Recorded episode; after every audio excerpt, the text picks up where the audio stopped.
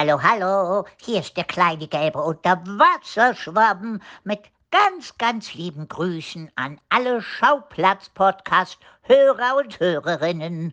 Alles Liebe, euer SpongeBob.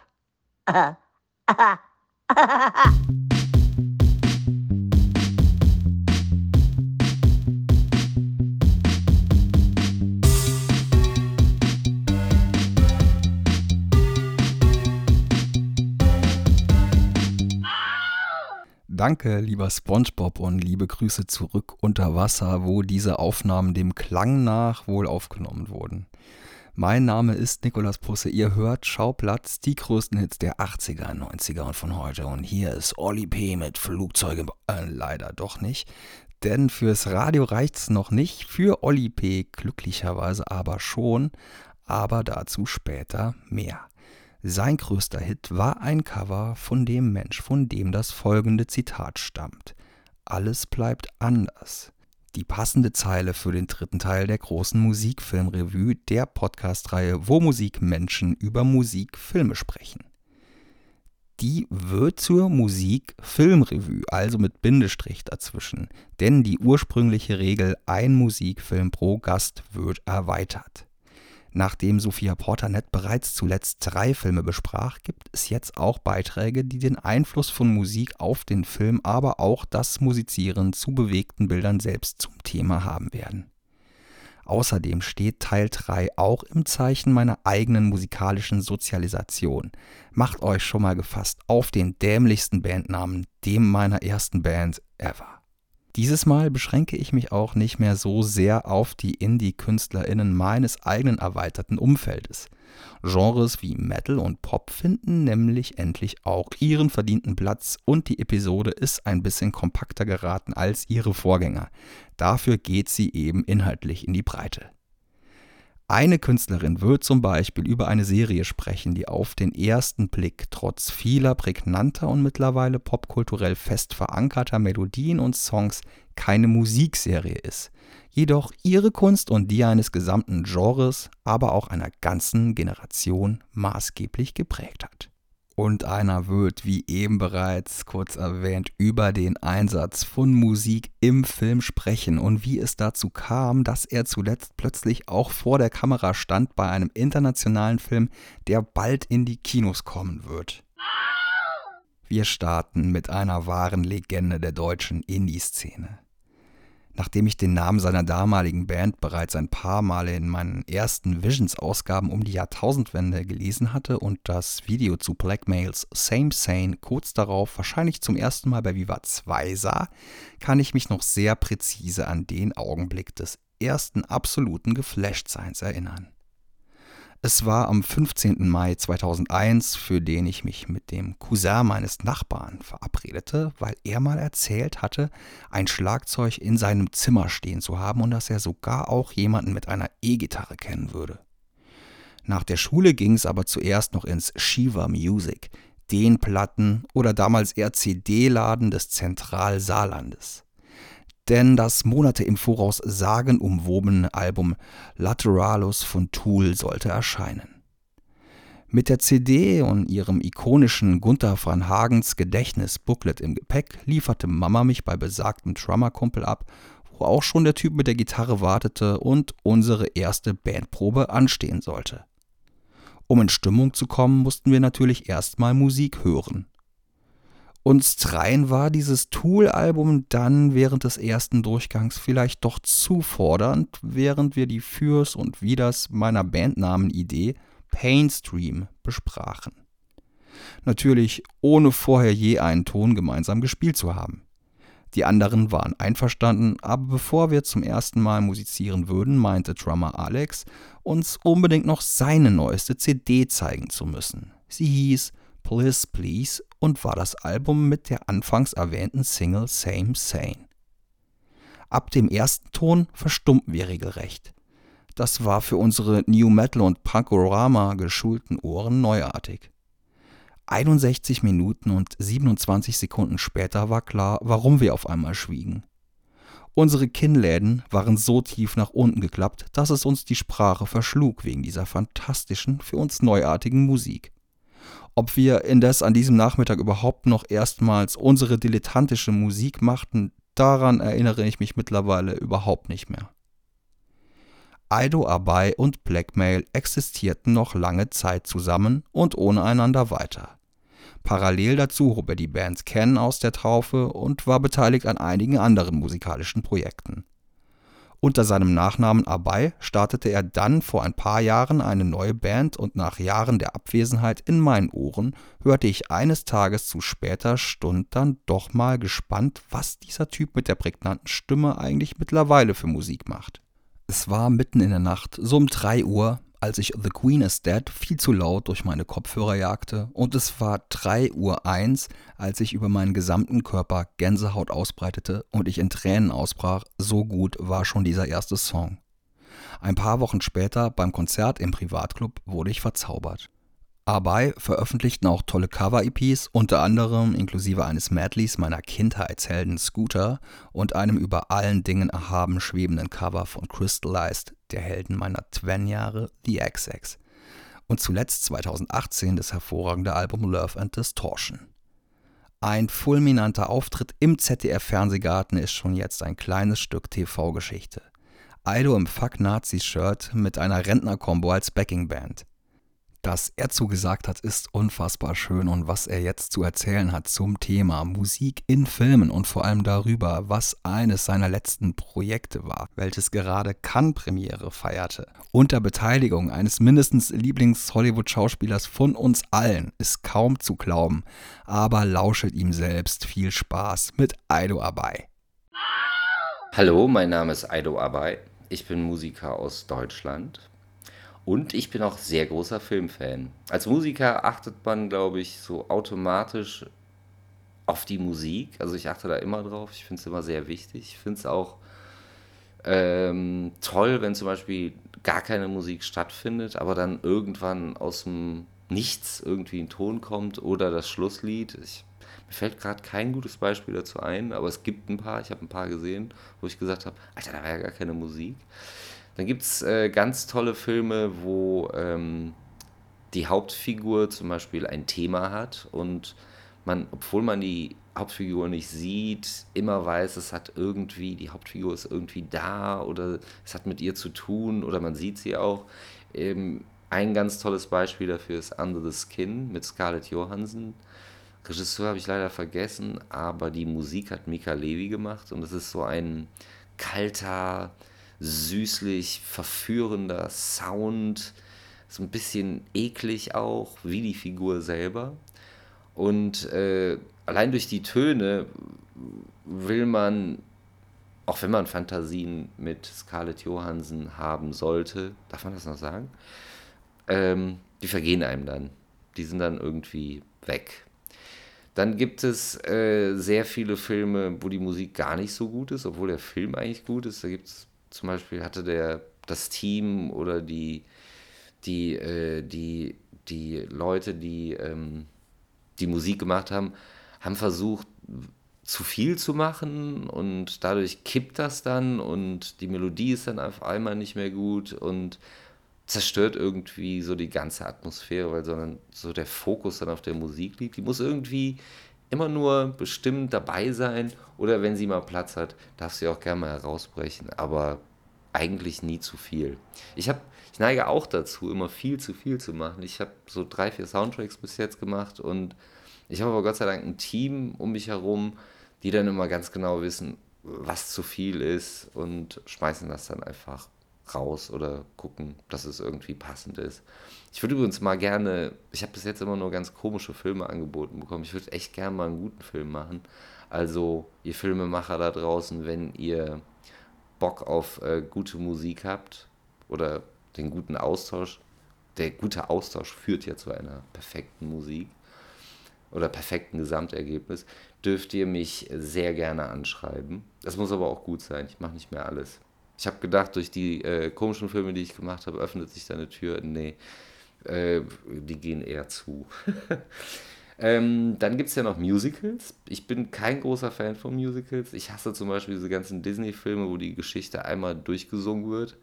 von dem Schwein oder der Prinzessin oder was weiß ich was. Es sind auch immer ganz schreckliche Songs, als ob 24 Mal äh, ein Meatloaf-Song quer durch einen Fleischwolf gedreht wird, ist nicht meins.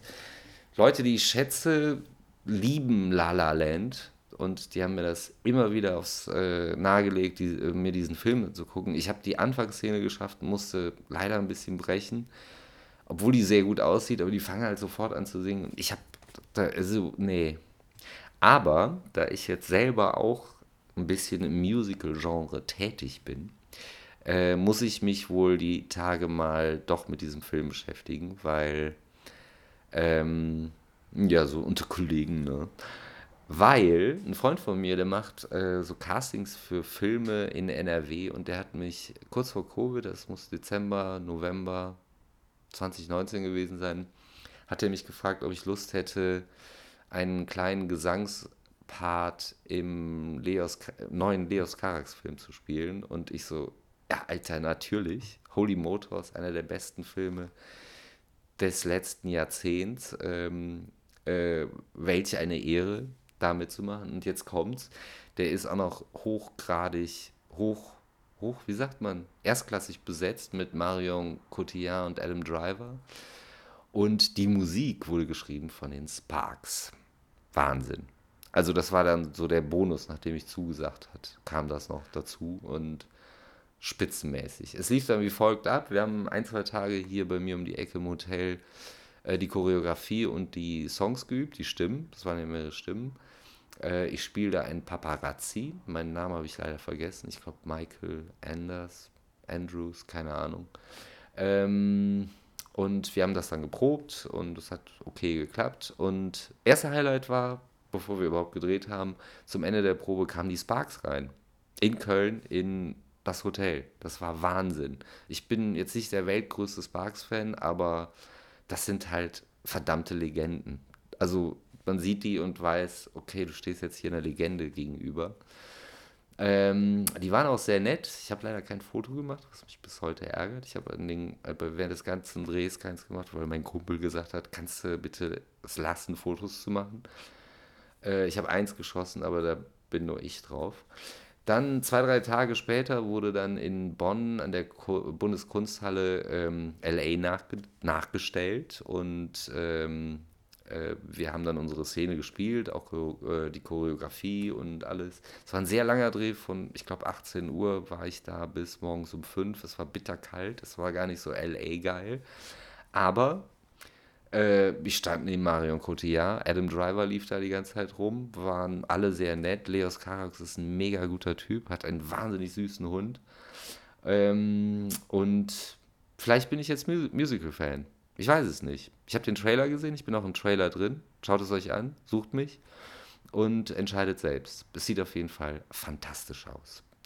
Von mir so viel. Viel Spaß, bleibt gesund und auf bald. Manche von uns mögen sie zum ersten Mal auf einer Bühne als Keyboarderin von Thes Uhlmann gesehen haben. Doch nebenbei arbeitete meine nächste Gästin bereits stets an eigener Musik. Jinka wird gerade oft als deutsche Antwort auf Künstlerinnen wie Charlie XCX und Crimes bezeichnet. Das greift aber für meine Begriffe zu kurz, weil sie sowohl klanglich als auch in der visuellen Ausrichtung eine andere und ganz eigene Ästhetik hat. Alles ist noch eine Kante zackiger, greller und oft technoider, industrieller, absichtlich gesanglich kälter. Dabei haben ihre Songs Hooks, für die nicht nur ich töten würde. Ihre Vocals sind immer ziemlich ausgetüftelt, visionär und innovativ produziert, inklusive vieler Spielereien mit oft weniger Effekten und Filtern, als man denken könnte. Aber mehr dazu in ihrem Beitrag. Trotzdem wäre Jinka auf der legendären Charlie XCX Spotify Motherfucking Future Playlist mehr als gut aufgehoben und wenn sie da nicht bald landet, muss ich wohl selbst eine Petition starten. Die Hyper-Future-Pop-Songwriterin Jinka spricht jetzt über Pokémon, die nicht nur auf ihren Social-Media-Kanälen einen omnipräsenten Einfluss haben, sondern generell eine große Inspirationsquelle für Künstler in ähnlicher musikalischer Couleur darstellen. Ich nehme stark an, dass mein inflationärer Pikachu-Gift-Gebrauch auf Instagram die Pokémon-Expertin mir demaskiert hat. Anders kann ich es mir nicht erklären, dass ich eingeladen wurde, innerhalb dieser Podcast-Reihe über Pokémon zu sprechen. Natürlich liegt es auch ein bisschen daran, dass die Assoziationen, die ich so spontan zum Themenfeld Film und Musik hätte, und das muss ich mit extrem schlechtem Gewissen zugeben, relativ überschaubar wären. Und das, obwohl ich sogar mal ein musikwissenschaftliches Filmmusikseminar während meines Studiums besucht habe. Mm, der Grund dafür ist wahrscheinlich, dass ich einfach ein extrem passiver Zuschauer bin. Was ich damit meine, ist, dass ich mich und meinen Gemütszustand von Filmen eher transformieren lasse, anstatt sie aktiv beim Schauen zu analysieren. Mm, beim Musikhören ohne visuelle Komponente ist es allerdings oft umgekehrt bei mir. Also da komme ich dann sofort in den Producer-Mode und fange an, das Gehörte in seine Bestandteile zu zerlegen und zu überlegen, wie diese einzelnen Elemente reproduziert werden könnten und wie sie zusammenwirken. Hinzu kommt noch, dass ich mir Filme prinzipiell nur einmal ansehe, einfach damit ihre Magie für mich nicht verloren gehen kann. Ähm, weil die ja gewissermaßen daraus erwächst, dass ich nicht weiß, wie die ganzen durchdachten Details zusammenwirken. Bei Songs, die ich gut finde, ist das zum Beispiel ganz anders. Die höre ich mir dann hunderttausendmal an in Schleife, bis ich so eine Art unauslöschbares Negativ von ihnen in meinem auditiven Kortex habe, das auch niemals verloren geht. Also da ich, wie es aussieht, ganz offensichtlich kein Filmmusikexperte bin, wurde ich dazu eingeladen, über Pokémon zu sprechen. Genauer genommen über die Verbindung zwischen Pokémon und Hyperpop. Ähm, das ist das musikalische Genre, mit dem ich mich seit ein paar Jahren beschäftige und in dem sich meine eigenen Produktionen auch zu Hause fühlen. Hm, vielleicht sollte ich zunächst kurz beschreiben, was Hyperpop eigentlich ist, bevor ich dann eine Brücke zu Pokémon schlage. Hyperpop ist ein audiovisuelles popkulturelles Phänomen, das sich so gegen Mitte der 2010er Jahre zu formieren begonnen hat. Die bekanntesten VertreterInnen des Hyperpops sind wahrscheinlich A.G. Cook, 100 Gags, Sophie, Grimes, Dorian Electra, Charlie XCX oder Slater. Im Hyperpop wird generell viel mit Referenzialität und Übersteigerung gespielt. Zum Beispiel werden verschiedenste musikalische Genres, vor allem aus dem pophistorischen Kontext der 2000er und frühen 2010er Jahre, zitiert. Und die zitierten Elemente werden dabei dann in überdimensionierter Gestalt rekontextualisiert. Also deshalb auch das Präfix Hyper vor Pop. Und dieses Spiel mit Referenzialität und Übersteigerung, das lässt sich bei einigen Hyperpop-Acts auch in ihrer Performance von Genderidentität erkennen, also Hannah Diamond oder Slater zum Beispiel verkörpern übertrieben perfektionierte, hyperfeminine Personas, wodurch sie letztendlich irgendwie ja auch auf die Konstruiertheit von Gender verweisen, weil es durch ihre besonders artifiziell wirkende Performance ganz offensichtlich wird, dass Gender nichts Naturgegebenes sein kann. Dorian Electra wäre ein anderes gutes Beispiel hierfür, weil Dorian auf extrem theatralische, cringy Art und Weise Gender-Symbole reinszenieren und sich dabei vor allem auch nicht auf eine fixe Position auf dem Genderspektrum festlegen. Also im Großen und Ganzen kann man sagen, dass Hyperpop ein Genre ist, das sich in vielen Fällen, aber natürlich nicht exklusiv, durch die subversive Identitätspolitik seiner Acts auszeichnet, was sich auch auf klänglicher Ebene manifestiert. Zum Beispiel in einem für Popproduktionen nicht normativen, besonders hybrid wirkenden Lead-Vocal-Sound. Mit Hybrid meine ich folgendes. Also je nach Hörgewohnheiten werden manche Artefakte technologischer Veränderung von Stimmklang als transparent wahrgenommen. Man nimmt sie gewissermaßen nicht als solche wahr. Andere Audioeffekte hingegen verändern den Stimmklang so stark, dass sein organisch-technologisch hybrider Charakter in den Vordergrund der Hörwahrnehmung tritt. Solche Effekte wären zum Beispiel digitale Pitch- und Formen-Shifting-Effekte, mit denen man die Grundfrequenz oder das Frequenzspektrum der Formanten der Stimme manipulieren kann. Und die sind nämlich charakteristisch für Vocal Productions im Hyperpop. Dazu muss man sagen, dass im Hyperpop Stimmen in den meisten Fällen höher gepitcht werden und eigentlich nur ganz selten nach unten. Das Pitch-Shifting im Hyperpop kann zum einen als eine Praktik des Gender-Bendings verstanden werden, weil dabei die Stimme feminisiert wird oder ein Stimmklang erzeugt wird, der nicht eindeutig gegendert werden kann. Also jetzt mal ganz abgesehen davon, dass die Bezüge zwischen Gender und Stimmklang zu weiten Teilen soziokulturell und performativ konstruiert sind und nur begrenzt durch die Anatomie des Stimmapparates determiniert sind. Zum anderen verbindet man mit extrem hohen Stimmlagen, so wie sie auch typisch für Hyperpop sind, besonders energievolle, intensive Gesangsperformances. So, und äh, jetzt kommen wir auch zu den gemeinsamen Nennern zwischen Hyperpop und Pokémon. Also wenn man sich mal überlegt, woher man eigentlich diese hochgepitchten Stimmen aus Pre-Hyperpop-Kontexten kennt, dann kommt einem vielleicht elektronische Tanzmusik der 90er Jahre in den Sinn, Nightcore-Remixe, die es seit den Nullerjahren gibt, oder Zeichentrickserien wie zum Beispiel Alvin und die Chipmunks, oder eben auch Pokémon.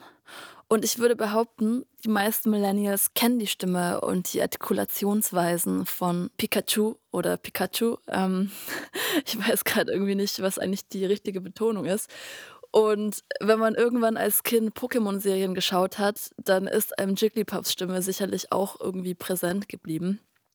Anyways, was an Pokémon auffällt, ist, dass es ja so hypercute, unglaublich diverse, genderlose Wesen sind, die trotz ihrer Cuteness vor Superkräften strotzen, bei deren Design aber auch nicht wirklich an stereotyper Gendersymbolik gespart wurde. Was ich meine, ist, dass je fluffiger und niedlicher sie sind, desto pinker sind sie und desto höher und babyhafter sind ihre Stimmen. Und diese quietschigen Stimmen sind entweder wie bei Pikachu eins zu eins so von einer Synchronsprecherin eingesprochen worden, oder aber sie wurden mit Pitch- und Formen-Shifting-Effekten bearbeitet, wie es bei Jigglypuff, glaube ich, der Fall ist. Ich weiß zwar nicht, ob es bei anderen Hyperpop-Künstlern vielleicht ähnlich war, aber meine frühesten Gesangsexperimente waren wahrscheinlich Versuche, die Stimmen von Pokémon nachzuahmen. Und das erstmal natürlich ohne technologische Hilfsmittel. Man kann nämlich auch, ich sag mal, körperintern das Formantspektrum der Stimme bis zu einem bestimmten Grad hin beeinflussen. Das kann ich mal kurz vorführen. Also ich spreche gleich abwechselnd normal und dann in Hyperpop Pikachu-Stimme. Pika. Pika. Pika. Pika. Es wundert mich also ehrlich gesagt nicht, wenn manche Leute denken, dass ich in Songs wie I'd Like That meine Stimme hochtransponiert hätte, obwohl ich das gar nicht gemacht habe, weil ich, ähm, wie Dorian Electra übrigens auch, die organischen Möglichkeiten zur Veränderung des Formantspektrums meiner Stimme auszureizen versuche. So, aber neben diesen Sounddesign-Aspekten, die ich gerade erwähnt habe, gibt es noch einen zweiten Verbindungspunkt zwischen Pokémon und Hyperpop, ich habe anfangs schon erwähnt, dass Hyperpop sehr viel an Y2K-Ästhetik zitiert, also Year 2000-Ästhetik. Und Pokémon sind einfach aus den Nullerjahren nicht wegzudenken, wie zum Beispiel auch Paris Hilton, Low-Rise Jeans, Swarovski-Kristalle, Hello Kitty. Ich glaube, Hyperpop wird in den USA zwar inzwischen viel von der Generation Z gehört, ich glaube aber auch, dass die meisten Hyperpop-ProduzentInnen selbst Millennials sind, die in den Nullerjahren aufgewachsen sind und sich jetzt dabei austoben können, verschiedenste Trash-Pop-Welten der Nullerjahre, die damals vielleicht gar nichts miteinander zu tun hatten, in einen Topf zu werfen und auch nicht davor zurückschrecken, zum Beispiel Paris Hilton Girliness mit Pokémon Nerdiness und Pop-Punk zu vereinen. Das wäre zumindest so meine These. Ich hoffe, ich konnte euch in meinem Off-Topic-Beitrag zeigen, warum Hyperpop-Kultur und Puck-Fandom sich so gut vertragen. Wenn ihr euch noch ein paar Soundbeispiele anhören wollt, die Ähnlichkeiten zwischen Hyperpop und Pokémon-Stimmen deutlich werden lassen, dann würde ich euch ans Herz legen, nach dem Jigglypuff-Song auf YouTube zu suchen und euch vergleichend dazu vielleicht Hey Cutie von Cutie anzuhören, also QT geschrieben. Oder zum Beispiel auch den Drop vom Trap Teddy Remix von meinem Song Girls Don't Cry. Vielleicht mögen manche Männer es kennen. Man ist angetrunken, aber noch nicht wirklich betrunken. Die Blase ist allmählich sehr voll und man rennt dringend in Richtung der Toiletten der jeweiligen Räumlichkeiten. Dort ist aber fast alles besetzt und von den drei Pissoirs ist nur das mittlere frei. Eine Herkulesaufgabe der Konzentration und des Fokussierens, dabei noch nicht grenzdebiler Betrunkenheit das Urinal verrichten zu können. Als ich vor circa zwei Jahren bei einem Konzert im Berliner Schokoladen in genau diese Situation geriet, versuchte ich es mit Konfrontation und Überkompensation. Boah, Leute, wenn ihr beide da steht, wie zur Hölle soll ich da auch können? Der Zonk hinter Tor 2 ist vorprogrammiert. Im Folgenden stellte sich heraus, dass der linke Kompagnon Tom Hessler von der Band Fotos war. Tatsächlich meine deutsche All-Time-Lieblingsband und Soundtrack meiner unbeschwertesten Zeit zwischen Abi und Ausbildung. Bereits zwölf Jahre vor diesem Aufeinandertreffen bestaunte ich sie auf einer riesigen Bühne des Southside Festivals und fieberte bei Stefan Raabs Bundesvision Song Contest 2009 für sie mit. Kurze Zeit nach unserem Kneipenabend produzierte Tom die erste EP meiner Punkband Nolans namens Pit Kane und aus meinem Songwriting-Idol wurde ein Freund. Anfang diesen Jahres erschien das letzte Album seiner Band Auf zur Illumination. Ein zeitlos verspult analoges Synthie-Krautrock-Meisterwerk. Aufgenommen in der Corona-Isolation und soundtechnisch, wie schon bei den Alben davor, eine komplette Neuerfindung von Fotos. Neben seiner Band und Conga Fever ist Tom seit kurzem als der Assistent auch solo unterwegs. Er produzierte für Bands wie Golf und tüftelt gefühlt häufiger mit seinem Kumpel und Produzentenlegende Olaf Opal an Produktionen neuer KünstlerInnen, als ich Filme schaue. Für solche schreibt der Tausendsasser natürlich auch Musik. Das ist übrigens nicht unser erstes Mal zusammen in einem Podcast, denn wir waren schon zusammen bei Studio Stenger, wo Tom auf sehr unterhaltsame Art und Weise verrückte und spannende Erlebnisse aus der Fotosgeschichte preisgab. Unbedingt hören. Hallo, hier spricht Tom von der Band Fotos, unter anderem oder der Assistent, der Name meines neuen Projekts. Jedenfalls bin ich froh, dass ich heute mal was zum Thema Musik und Film erzählen darf auf dem Schauplatz-Podcast. Und ich steige direkt ein mit so ein paar Beispielen, die mir persönlich ganz gut gefallen.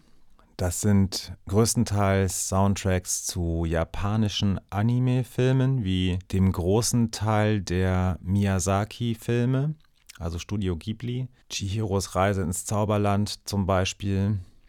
Recht kitschige, gefällige, sehr ja fast schon schmonzettige, meist klaviergetriebene Musik, die einen aber gerade in Kombination mit den Bildern sehr ergreifen kann. Also da muss ich schon ab und zu mal auch die ein oder andere Träne vergießen, wenn ich mir einen dieser Filme wieder angucke. Und dann führt natürlich die Reise gleich weiter oder man bleibt sozusagen in Japan, aber das, der filmische Inhalt wird ein bisschen brutaler und man denkt dann zum Beispiel an Akira, tolle Percussion, ja 80er Jahre, perkussive, orchestrale Musik, sehr trippy auf jeden Fall, zu diesen ultra brutalen, futuristischen oder dystopischen Bildern. Ghost in the Shell, das nächste Beispiel. Nicht das Remake mit Scarlett Johansson vor ein paar Jahren in echt, sondern eben der, das Anime. Auch toller Soundtrack, auch eben tolle ja so japanische orchestrale Percussion, eigentlich kaum Melodien, nur so ein recht martialischer Chor, der da immer wieder ein Thema aufgreift. Und ähm, dann, ja, ich glaube, das ist auch alles so größtenteils 80er, Ende 80er Jahre. Da bleibe ich dann auch dabei und das ist auch gar nicht so weit weg. Eben so sequenzielle Musik, aber mit Orchester gespielt, also auch im Minimal Music inspiriert. Da gibt es natürlich einen ganz, ganz wichtigen äh, Song für mich, der mir persönlich sehr, sehr gut gefällt, nämlich der Soundtrack zu Merry Christmas, Mr. Lawrence, der mir mal von einem sehr, sehr guten Freund von mir ans Herz gelegt wurde. Von Ryoji Sakamoto, einem japanischen Musiker, Komponisten, der in ganz vielen verschiedenen musikalischen Feldern aktiv war. Also nicht nur Soundtrack, sondern vorher eben mit Yellow Magic Orchestra, eigentlich das japanische Pendant zu Kraftwerk, Techno, Music made by a band. Naja, und der hat dann, ich glaube, eins seiner ersten Solowerke für diesen Soundtrack fabriziert und eben mit David Bowie zusammen die Hauptrolle in diesem Film gespielt, der zugegebenermaßen gar nicht so gut ist, aber bis heute bekannt wegen des Soundtracks. Übrigens Sakamoto zusammen mit Alvanoto, einem deutschen Composer und Architekten, vor einigen Jahren für The Revenant dann doch nochmal den Oscar für die beste Filmmusik kassiert. Wenn wir dann rüberwechseln in die USA, da ist mir dann kürzlich was begegnet, auch eben 80er Jahre sequenzielle, sequenzierte, ich weiß gar nicht, wie man das genau bezeichnet, also Musik aus Sequenzen zusammengesetzt. Minimal Music beeinflusst, also Steve Reich beeinflusst vielleicht. Ähm, und zwar John Carpenter, natürlich ganz bekannt für seine Musik, die er auch selbst gemacht hat, für seine Filme. Gab es jetzt gerade wieder ein paar Filme zu sehen bei Arte im Fernsehen. Und da habe ich mir wieder mit äh, Kurt Russell die Klapperschlange angesehen. Escape from New York. Vielfach gesampelt, auch die Dialoge. Dann wieder in der Hausmusik. DJ Duke und so weiter. Begegnen die einem dann wieder. Also hat große Strahlkraft, was da John Carpenter gemacht hat in Sachen Filmmusik. Eben auch Einsatz von Synthesizern in Filmmusik. Kraft zum Beispiel auch dahingehend, dass einige Daft Punk-Werke wirklich sehr stark von speziell der Musik zu Die Klapperschlange, also Escape from New York, beeinflusst wurde. Harmonisch, was die Sequenzer-Programmierungen angeht und die Dramatik. Dann auch Kawinski, der das auch geklaut hat. Und dann wiederum bei Drive, einem Film, der, glaube ich, auch einen Oscar für die Filmmusik bekommen hat, wenn mich nicht alles täuscht, ähm, verwurstet hat. Bei dieser Gelegenheit habe ich mir dann eben wieder die Carpenter-Musik angehört und bin dann auch gleich beim Thema geblieben, habe mir auch wieder ein paar Carpenter-Filme reingezogen. Unter anderem einen, den ich noch gar nicht kannte, nämlich The Thing, also das Ding aus einer anderen Welt zu Deutsch ein Remake eines 50er Jahre Sci-Fi-Horror-Klassikers, den Carpenter zutiefst verehrt, auch, glaube ich, als Einfluss anführt. Ich glaube, dass der Respekt da wahrscheinlich so groß war, dass Carpenter Morricone engagiert hat, Ennio Morricone, also einen der größten Filmmusikkomposer überhaupt, um für The Thing von John Carpenter ähm, die Musik beizusteuern, zu komponieren. Leider obwohl der Film mittlerweile eine sehr hohe Wertung auf IMDb hat und auch bei Nerds sehr beliebt ist, bei Horror-Nerds, hat der Film anfangs von den Kritikern ganz fiese Verrisse kassiert. Die Musik hat er ein ähnliches Schicksal ereilt, hatte sogar einen Award kassiert, schlechteste Filmmusik aller Zeiten, glaube ich. Das kann ich nicht nachvollziehen, weil die Musik passt sehr gut zum Film, aber der Film hat eben einige recht übertrieben krasse Splatter-Szenen, die mitunter bei den Kritikern wohl nicht so gut ankamen. Der zeitgenössische Film dazu Alien 1 äh, hat natürlich das Thema Aliens und Horror wesentlich geschmackvoller und subtiler behandelt. Erst später in der Alien-Serie tauchen die Splatter-Szenen mehr und mehr auf. Jedenfalls hat das Ding, The Thing, ähm, erst in seiner Rezeption über die Jahre, über den VHS-Release dann eine ganz fanatische Fan-Followerschaft entwickelt und ich glaube letzten Endes damit auch die Musik. Und jetzt kommt eigentlich der Fun-Fact oder die Fun-Geschichte, die ich in dem Zusammenhang gelesen habe, nämlich Morricone, der für seine Musik einen Award für die schlechteste Filmmusik ever kassiert hat, hat vor einigen Jahren, als er ähm, sein letztes Werk The Hateful Eight vertonte oder komponierte, wie auch immer man es sehen möchte, Musik verwendet, die übrig geblieben war aus The Thing, vermutlich auch einfach der Tatsache geschuldet, dass er schon so alt ist und oder war zu dem Zeitpunkt und sich dachte, warum nicht einfach ins eigene Archiv greifen, wenn es denn dazu passt. Und hat dann diese Musik benutzt von The Thing, um die auf The Hateful Eight zu legen und hat dafür einen Oscar kassiert. also so unterschiedlich kann dieselbe Musik oder die gleiche Musik rezipiert werden, wenn die Bilder dazu andere sind. Vielleicht aber auch einfach nur der Director gerade den, einen anderen Rückenwind bei den Kritikern genießt. Who knows? So viel von mir, Tom von den Fotos zum Thema Musik im Film. Meine nächste Gästin kannte ich zunächst als Sängerin der Band Prada Meinhof. Dafür, dass ich mal gelesen habe, dass der Bandname angeblich vom Wu-Tang Name Generator ausgespuckt wurde, ein verdammt cooler Bandname. Mittlerweile macht Christine Nichols Solomusik und hat bereits drei Singles veröffentlicht, von denen vor allem 7,4 Euro ein heißer Anwärter für meinen Song des Jahres ist. Außerdem ist sie Ernst Busch-Absolventin, hatte schon eine beachtliche Zahl an Engagements bei renommierten Theatern, ist Synchronsprecherin und war schon zu sehen unter anderem in The Fifth Estate, im Tatort bei Deutschland 86 und zuletzt vor allem in der Serie All You Need. Nur um einige Beispiele zu nennen. Hey, ähm, hier ist Christine Nichols und ähm, mein Lieblingsmusikfilm ist, glaube ich, ähm, Wayne's World. Das ist so einer meiner allerersten Filme gewesen, die ich wirklich auch bewusst geguckt habe und ähm, ich fand Mike Myers cool, ich fand Garth cool. Ich wollte immer sein wie Cassandra und habe auch irgendwann mir dann Bass geholt, kurze Zeit später, ähm, weil die ja Bass gespielt hat. Und na klar, die legendäre Szene Bohemian Rhapsody im Auto, das ist ganz klar. Der Soundtrack ist cool, ich hatte auch den Soundtrack. Und ähm, ja, das ist für mich ziemlich, ziemlich prägend gewesen. Ich habe auch erst später herausgefunden übrigens, dass die beiden ähm, eigentlich von Saturday Night Live kamen. Also das kannte ich gar nicht. Das habe ich erst vor fünf Jahren oder so oder sechs Jahren vielleicht herausgefunden. Genau. Und ähm, auch El Bandi hat da einen geilen Cameo nochmal so anbei. Aber ja, das ist mein Lieblingsfilm, was Musik angeht, glaube ich.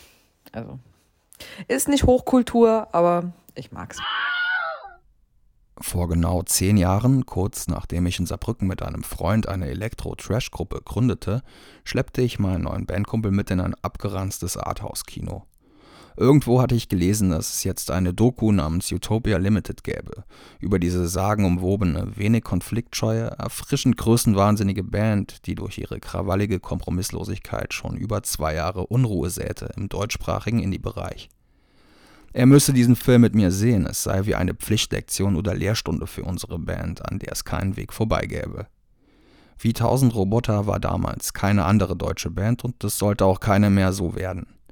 Kurz nach der Veröffentlichung des Films verschwanden sie irgendwie von der Bildfläche. Man munkelte was von Implosion, aber die Musik blieb ein ständiger Begleiter für mich. Tausend Roboter hatten auch immer etwas Unnahbares, ja fast Furchteinflößendes an sich, was so einfach nicht vorgesehen war in einer handzahmen deutschen Szene, voller Schwiegermutter-Lieblingsbands mit Namen wie Herrenmagazin. Ich glaube mich auch an einen kleinen Beef mit besagter Band zu erinnern, ein No-Go in diesem kumpeligen Umfeld aber für mich auch ein Grund, sie wegen dieser gefährlich anmutenden Art besonders zu finden. Die trauten sich was.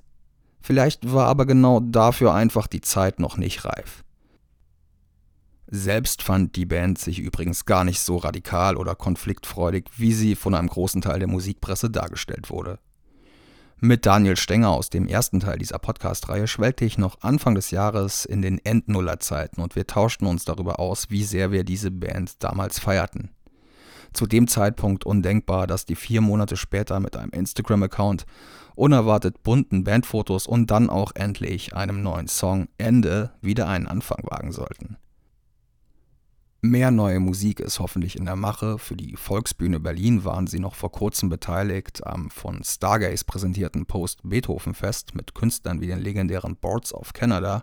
Und jetzt sind sie hier, 1000 Roboter, und verschwinden hoffentlich erstmal von keiner Bildfläche mehr vielen Dank erstmal für die Einladung. Ähm, ein Film, den wir unfassbar inspirierend und beeindruckend und geradezu zeitaktuell finden, ist der Film, also ein dokumentarischer Film über die äh, Musikgruppe Die Dixie Chicks.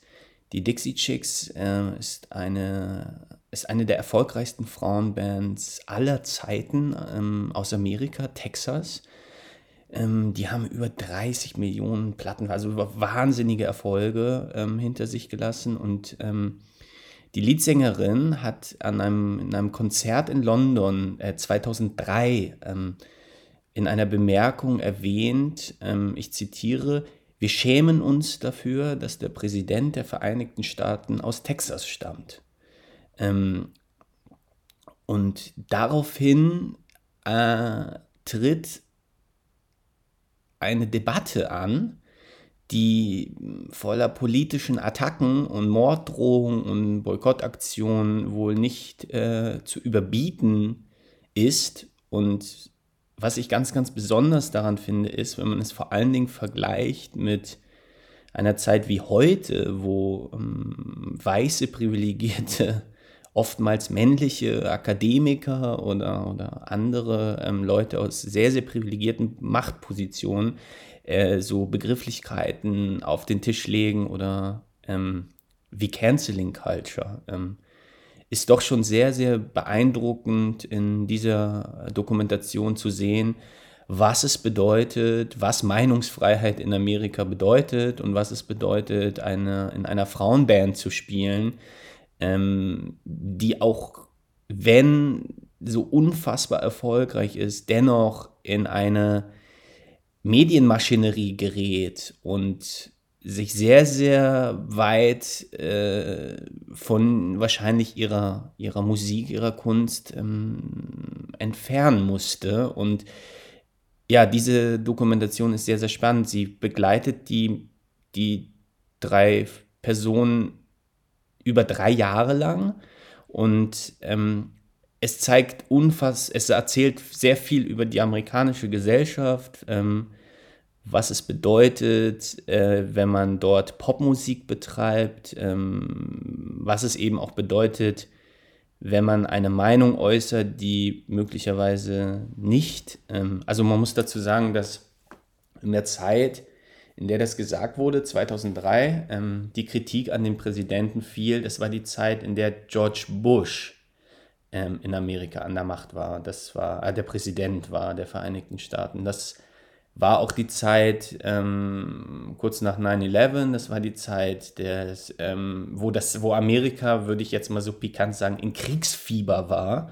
Und ich finde, es ist eine beachtliche Aussage einer sehr, sehr erfolgreich, kommerziell erfolgreichen Band wie die Dixie Chicks, die vorrangig Country-Musik machen. Also wahrscheinlich vergleichbar in Deutschland mit äh, Schlager, würde ich jetzt sagen. Also äh, ich würde mir von Helene Fischer eine nicht, an, also nicht annähernd präzise Aussage vorstellen können. Also heißt, ähm, eine beachtlich mutige Aktion, die die drei Damen in eine, in eine Kritik und in ein Fegefeuer brachten, das wirklich tatsächlich einer, einer Hexenjagd, also jetzt benutzt man wirklich schon die sehr fahrigen Worte, ähm, äh, gebracht haben. Da ist jede äh, Canceling Culture Debatte, äh, die unlängst äh, in den letzten, was sagst was weiß ich, zwei Jahren äh, so äh, rumgeht, würde ich sagen, ein, ein, ein, feuchter Scherz. Und ja, ich kenne diese Dokumentation nur empfehlen und ich bin mir ganz, ganz sicher, dass Jonas und Basti von 1000 Roboter der gleichen Meinung sind Schaut euch bitte an, die Dixie Chicks, äh, Shut Up and Sing. Mitte 2019 stieß ich bei Instagram auf Andreas Loft, da er meine Band Nolans zu mögen schien. Mit seinem Podcast Das Ziel ist im Weg ging es mir im Gegenzug genauso. Sein wunderbar sonorer Bariton hüllt uns HörerInnen wie in eine bequeme, wonnig flauschige Decke. Vielleicht kommt diese ruhige Gemütlichkeit auch vom eigenen entspannten Schlaf, den er aufgrund seines Fables für Therapiedecken sicher haben mag.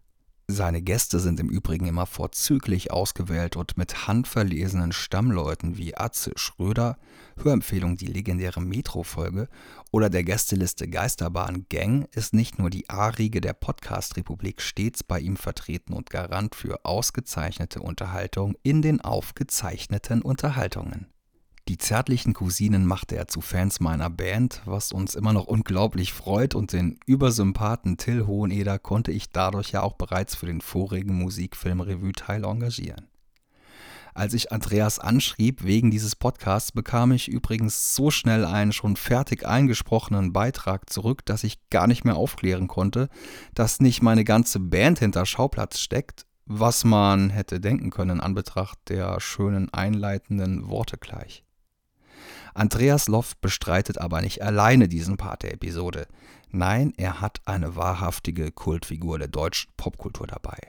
Was wohl noch maßlos untertrieben ist. Nach Das Ziel ist im Weg baute er nämlich sein Podcast-Universum aus mit Ich hab dich trotzdem lieb.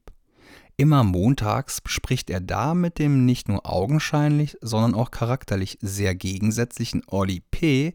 die kleinen und großen Dinge des Lebens. Die beiden haben sich ein bisschen in den nur sprichwörtlichen Haaren, aber am Ende eben doch trotzdem lieb, wie es sich für wahre Freunde gehört. Oliver Pezukat feierte seinen Podcast-Einstand schon ein paar Monate davor mit 90er Kids, der 90er Podcast mit Olli P. Ein nostalgisch-schwelgerisches Feuerwerk der Anekdoten mit mindestens genauso faszinierenden Gästen wie in Loffis Solo-Podcast. Darin nimmt er uns immer dienstags mit auf eine herrliche kleine Zeitreise in das Jahrzehnt, das mich wahrscheinlich musikalisch und kulturell im Allgemeinen auch am meisten geprägt hat. Seine Interpretation von Grönemeyers Flugzeuge im Bauch avancierte 1998 zur meistverkauften deutschen Single jemals. Ich war damals Musik solcher Gangart eher kritisch bis aggressiv abweisend gegenübergestellt. Anders verhielt es sich mit Olli. So doof wie die Kelly Family konnte ich den einfach nicht finden. Schließlich war er auch eine meiner liebsten Figuren in der dann doch meist eher heimlich durchgesuchteten größten deutschen Daily Soap Gute Zeiten, schlechte Zeiten. Sein Coverhit war dann doch mehr als nur ein Guilty Pleasure und mit Bravo Ottos und anderen Preisen wurde P. förmlich überschüttet. Auch neben seiner GZSZ-Rolle als Ricky Marquardt sind seine TV-Auftritte immer stets von sympathischer Natur. Auch abseits der großen Bühne tobt sich der idealistische Veganer aus.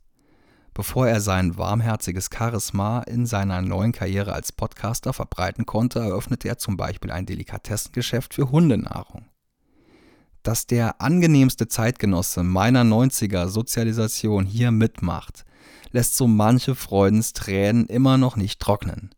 Ladies and Gentlemen, I proudly present Andreas Loff und Olli P. von Ich hab dich trotzdem lieb. Liebe Nolans, hier sind Olli P und Andreas Loff. Von Ich hab und, dich trotzdem ähm, lieb. Richtig, von Ich hab dich trotzdem lieb. Ein, ein, ein kleiner, freundlicher Podcast. Hört Ach, gerne mal rein. Er ist voller Aber darum Hass. Geht's er ist doch voller Hass. Der Podcast ist voller Hass. genau, ja, ja, ihr habt uns angesprochen, wir sind natürlich große Nolans-Fans. Äh, Nolans-Fans, sagt man das so? Zweimal S hintereinander. Ähm, äh, und äh, wir sollen berichten über unsere schönsten Musikfilme. Und äh, Olli, willst du anfangen oder soll ich anfangen? Ähm, fang du bitte an. Okay, mein schönster Musikfilm und den kann ich wirklich jedem empfehlen und der ist vielleicht sogar schon genannt worden. Ich habe nicht alle Folgen bei euch gehört, ist Searching for Sugar Man. Und zwar geht es um einen Musiker aus den 70ern, der in den USA zwei Platten rausgebracht hat, relativ unerfolgreich seinen Plattenvertrag beendet hat, aber gleichzeitig gehört wurde in Australien und Südafrika, immer im Radio gespielt wurde in den 70ern. Und einer seiner Songs, Sugar Man, den es leider nicht auf Spotify mehr gibt, äh, wurde quasi zur, zur nicht offiziellen ähm, Hymne der Anti-Apartheid-Bewegung. Und ähm, äh, man dachte damals in Australien und in äh, Südafrika, dass Rodriguez, der Sänger, irgendwie sich selbst auf der Bühne erschossen hat. Und man dachte die ganze Zeit, der wäre tot.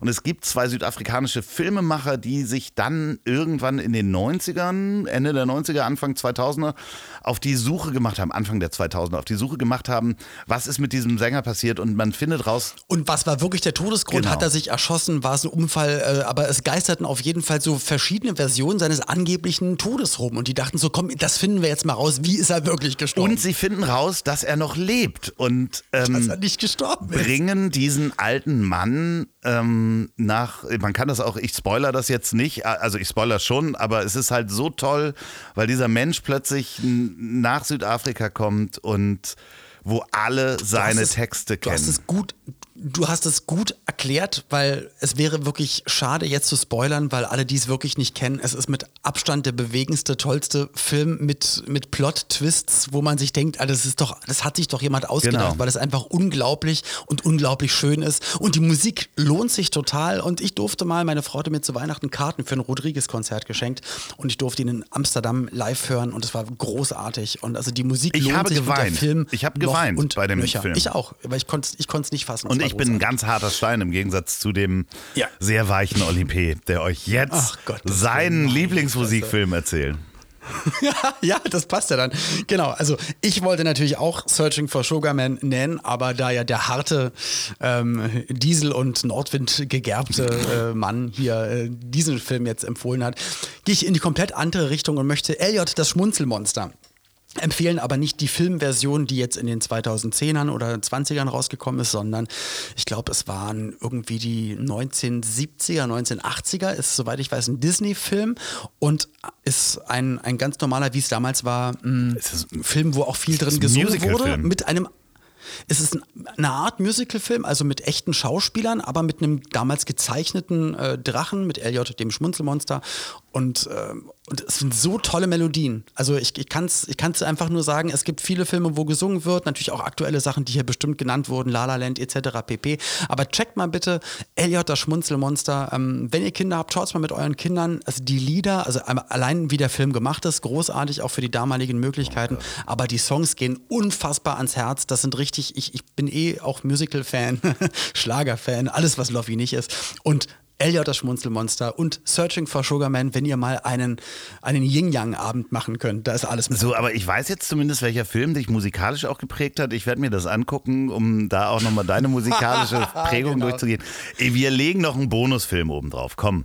Ähm, unbedingt gucken, A Band Called Death. Und damit seid ihr wahrscheinlich genau richtig, denn es geht um eine quasi Punkband, die sich äh, 1970, 1971 geformt hat ähm, in Detroit, wo in den 70ern eigentlich Motown da war. Und das Interessante ist, wenn ihr die Band hört, das ist purer Punk, eigentlich so Garage Rock, Punk.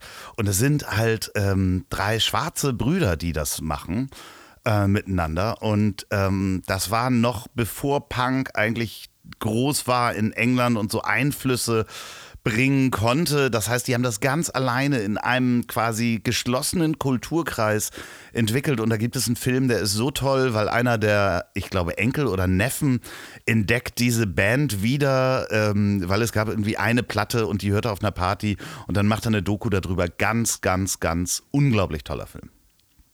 Ähm, auch sehr tragisch. Tschüss.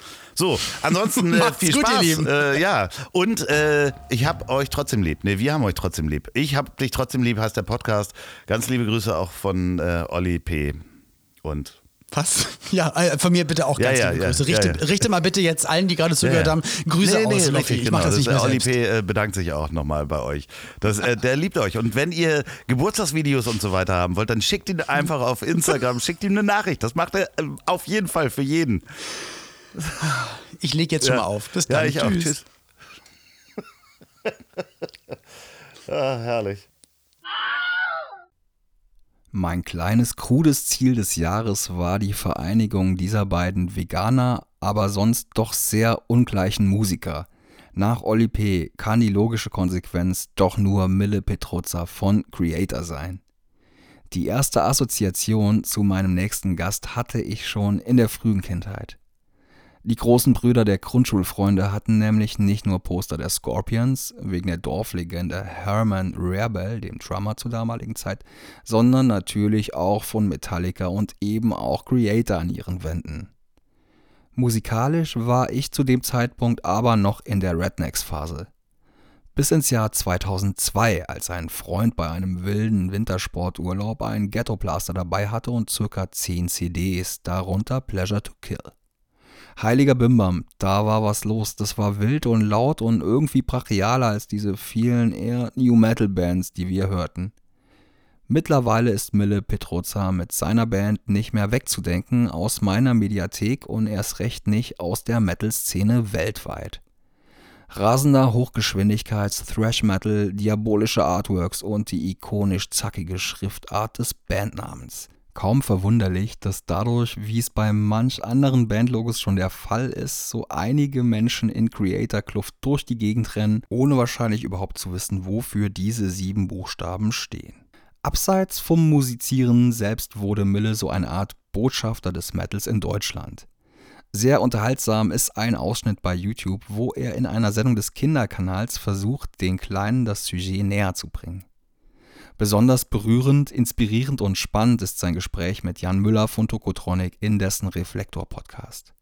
Dank Yassid vom Deadline Filmmagazin wurde eine Verbindung zu Mille hergestellt, der sofort begeistert und mit einer verblüffenden Filmauswahl zusagte. Einen wirklichen Deadline-Tipp des Monats gibt es deshalb in dieser Ausgabe nicht, weil der ausgesuchte Film dort wohl eher weniger stattfinden würde. Aber genug gelabert und auf die Folter gespannt. Lauschet ihm selbst. Viel Spaß mit Mille Petrossa. Mein liebster musikalischer Film aus der letzten Zeit ist ähm, La La Land von Damien Chazelle. Ähm, ich hatte, ich habe seinen Vorgängerfilm gesehen, Whiplash, und den fand ich grandios. Das war ein Film über einen äh, Schlagzeuglehrer beziehungsweise einen Schlagzeugschüler und einen Lehrer, die dann quasi so ein sehr schwieriges Verhältnis hatten ähm, das war super genial gemacht, auch von der, von der, von der Dramaturgie und vom, vom äh, na, ja, also von der Atmosphäre war das einfach ein toller Film, der Musik und Film sehr, sehr, sehr gut zusammengebracht hat. Ich finde, das hat er da sehr gut auf den Punkt gebracht. Dann kam La La Land und La La Land, man war natürlich etwas äh, skeptisch. Also ich jetzt war, ich war etwas skeptisch, weil, weil ähm, Musical ist ein schwieriges Genre. Ich, ich mag Musicals, aber ich finde auch, dass, ähm, dass da sehr schnell vieles falsch gemacht werden kann. Und war aber trotzdem guter Dinge und ähm, gerade auch ähm, wegen der Besetzung, das war natürlich großartig, ähm, äh, da zu sehen, wer da alles mitmacht. Ryan Gosling, Emma Stone, das sind natürlich großartige Schauspieler. Ich war auch deshalb skeptisch, weil ich mir nicht vorstellen konnte, dass so jemand wie Ryan Gosling mh, mm, ja, performt, tanzt und, ähm, und man kennt ihn ja aus Drive. Das ist so meine, meine Assoziation. Wenn ich über Ryan Gosling nachdenke, denke ich gleich an Drive. Und da hat er auch, das war auch eine super Rolle, aber das ist natürlich sehr stoisch, sehr starr. Er war einfach der Charakter, der immer noch gerade ausschaut und etwas emotionslos. Ähm, und ich muss ganz ehrlich sagen, ich hatte, ich hatte, ähm, ich habe Ryan Gosling sowas nicht zugetraut. Ähm, ich wurde aber super positiv überrascht, weil der Film einfach alles auf den Punkt gebracht hat. Also alle Hollywood, ähm, Kalifornien-Klischees ähm, in gut rübergebracht hat. Also mich hat der Film super ähm, unterhalten. Ich habe den, glaube ich, vier oder fünf Mal gesehen und empfehle empfehle ihm, den, den, ich empfehle den Film einfach jeden, der es äh, nicht wissen will. und ähm, und äh, ja, also es ist ein grandioser Film von, der, von, der, von den Aufnahmen, von der, von der Atmosphäre, von der Musikauswahl, äh, Regie, Dramaturgie, ein toller Twist am Ende, ähm, eine super, super schöne Geschichte, eine Liebesgeschichte. Ähm, und ja, so geht Kino, finde ich. Und so geht Musical. Und ähm, ja, also absolute Empfehlung ähm, von Damien Chazelle, La La Land, meinerseits. The Night of the Beast ist der letzte Musikfilm, den ich gesehen habe und eine charmante kleine kolumbianische Variante von Detroit Rock City. Nur dass die beiden Metal-begeisterten Freunde, die im Mittelpunkt stehen, nicht zu Kiss wollen, sondern zum lange ersehnten Konzert ihrer Lieblingsband Iron Maiden, die heute endlich in Bogotá auftreten sollen. Dabei ist The Night of the Beast nicht so karikaturesk und comichaft wie sein Vorbild. Hier ist alles ein bisschen realistischer und bodenständiger, aber nicht weniger sympathisch und zusammen ergibt das mehr eine kleine Coming-of-Age-Geschichte über eine Freundschaft statt skurriles Schnitzeljagd-Roadmovie. Vielen Dank für die freundliche Unterstützung von Alamod Film, die mir ein Exemplar zum Verlosen zur Verfügung gestellt haben. Ihr könnt die DVD gewinnen, indem ihr Schauplatz Podcast bei Instagram folgt und den Beitrag zu dieser Folge kommentiert bis zum 30.07.2021. Vielen lieben Dank an all die tollen KünstlerInnen aus dieser Episode. Und natürlich auch ein ganz herzliches Dankeschön an alle HörerInnen. Noch mehr Musikfilmempfehlungen gibt's in den Teilen 1 und 2 mit unter anderem Susi Bums, Linus Volkmann, Mia Morgan, Jens Friebe, Katrin Wessling, Sophia Portanet, Till Hoheneder und Daniel Stenger. Viel Spaß! Wenn ihr mögt, könnt ihr mich unterstützen, indem ihr dem Podcast folgt oder ihn abonniert beim Podcast-Händler eures Vertrauens und somit keine neue Episode mehr verpasst. Auch über Bewertungen bei Apple Podcasts freue ich mich sehr, sowie über Lob, Kritik, Anregungen und Inspiration als Direktnachricht bei Instagram. Da gibt es übrigens auch einen kleinen PayPal-Support-Link in der Bio. At Schauplatz Podcast. Die nächste lange Schauplatzfolge wird übrigens Absurde Anekdoten Teil 2. Dieses Mal mit einem besonderen Fokus auf Promi-Geschichten. Darin werde ich unter anderem erzählen, wie ich mich vor Robert Pattinson und einem gesamten ausverkauften Kinosaal blamiert habe, aber auch, wie ich Jonah Hill aus einer misslichen Situation geholfen habe und wie es dazu kam, dass Lord Voldemort auf einmal als privater Gast im Kino stand und von niemandem erkannt wurde. Habt alle noch einen wunderschönen Tag oder schlaft gut. Ciao.